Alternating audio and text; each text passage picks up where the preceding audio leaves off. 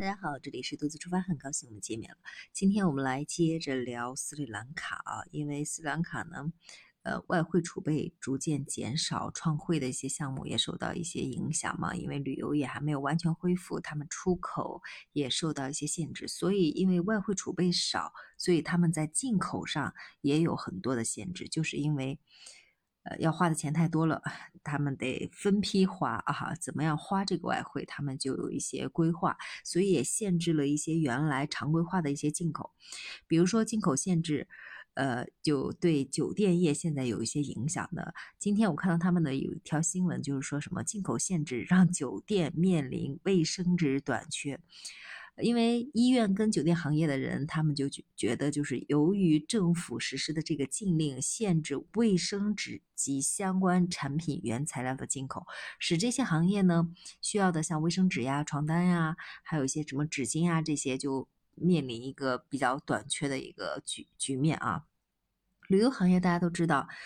就是这个卫生纸、餐巾纸、是是什么面巾啊，这些都是一个必需品，它酒店包括。酒店这些医院其实也是这些纸对医院来说也是一个必需品，所以限制这些产品的进口，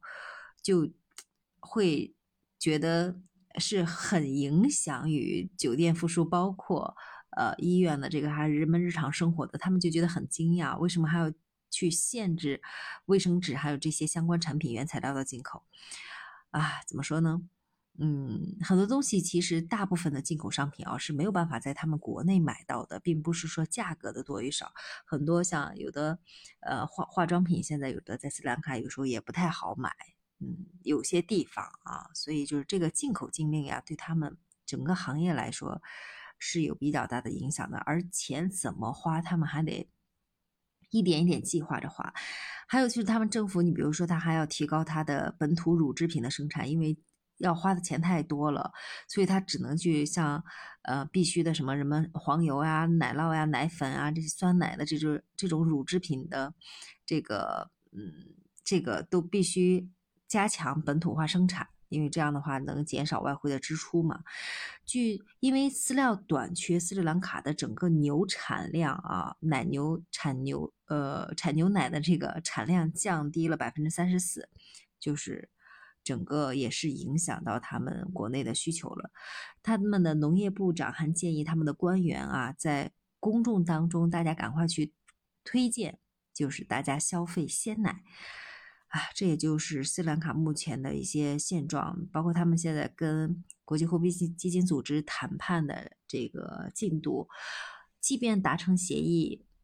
如果能得到呃货币基金组织的第一笔款的话，也基本上是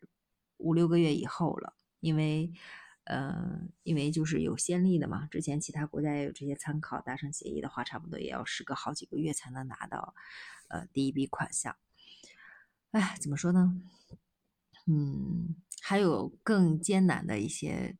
我也可以聊聊吧，聊一聊，大家心里也就对目前的整个局势有一个清晰的判断吧。我也只是闲聊啊。你比如说斯里兰卡的航空公司，就是他们航空部长还发了一封，呃，相当于公告吧，就是一个采访啊。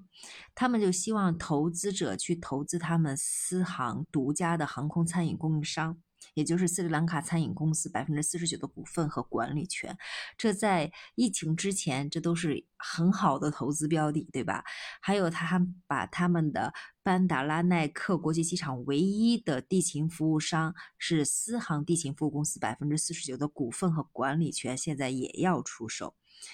他们说，他们的餐饮公司在一定程度上已经实现了盈利，所以他们决定出售哎部分的股权和管理权，是因为。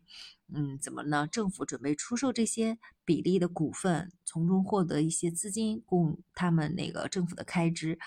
啊，他们还要偿还一些什么贷款呀什么的，啊，因为四行的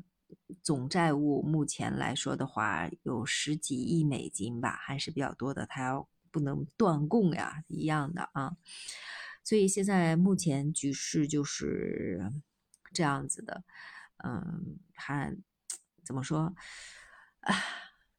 虽然觉得艰难吧，但是他们的公布出来的他们的政府的收入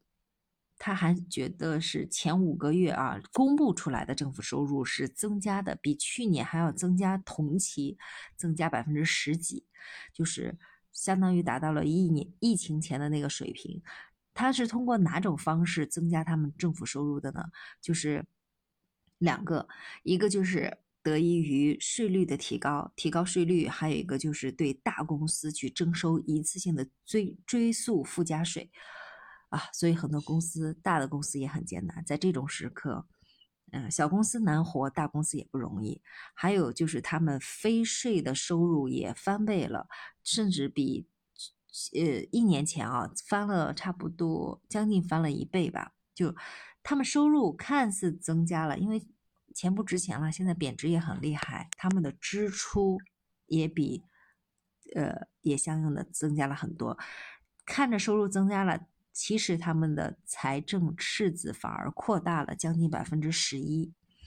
这也就是他们目前的现状了。嗯，企业也不好过，民众也不好过，还缺东西，花钱买不到，没有那么多的外汇，还要省着花，就得计划着花，还要去征求更多的贷款，或者是让这些去，反正是很难了啊。他们的政府的整个。内阁还正在重新组建，所以这就是斯兰卡的现状。我们真的不是生活在一个和平的年代，我们只是有幸生活在中国。我们大家好好的，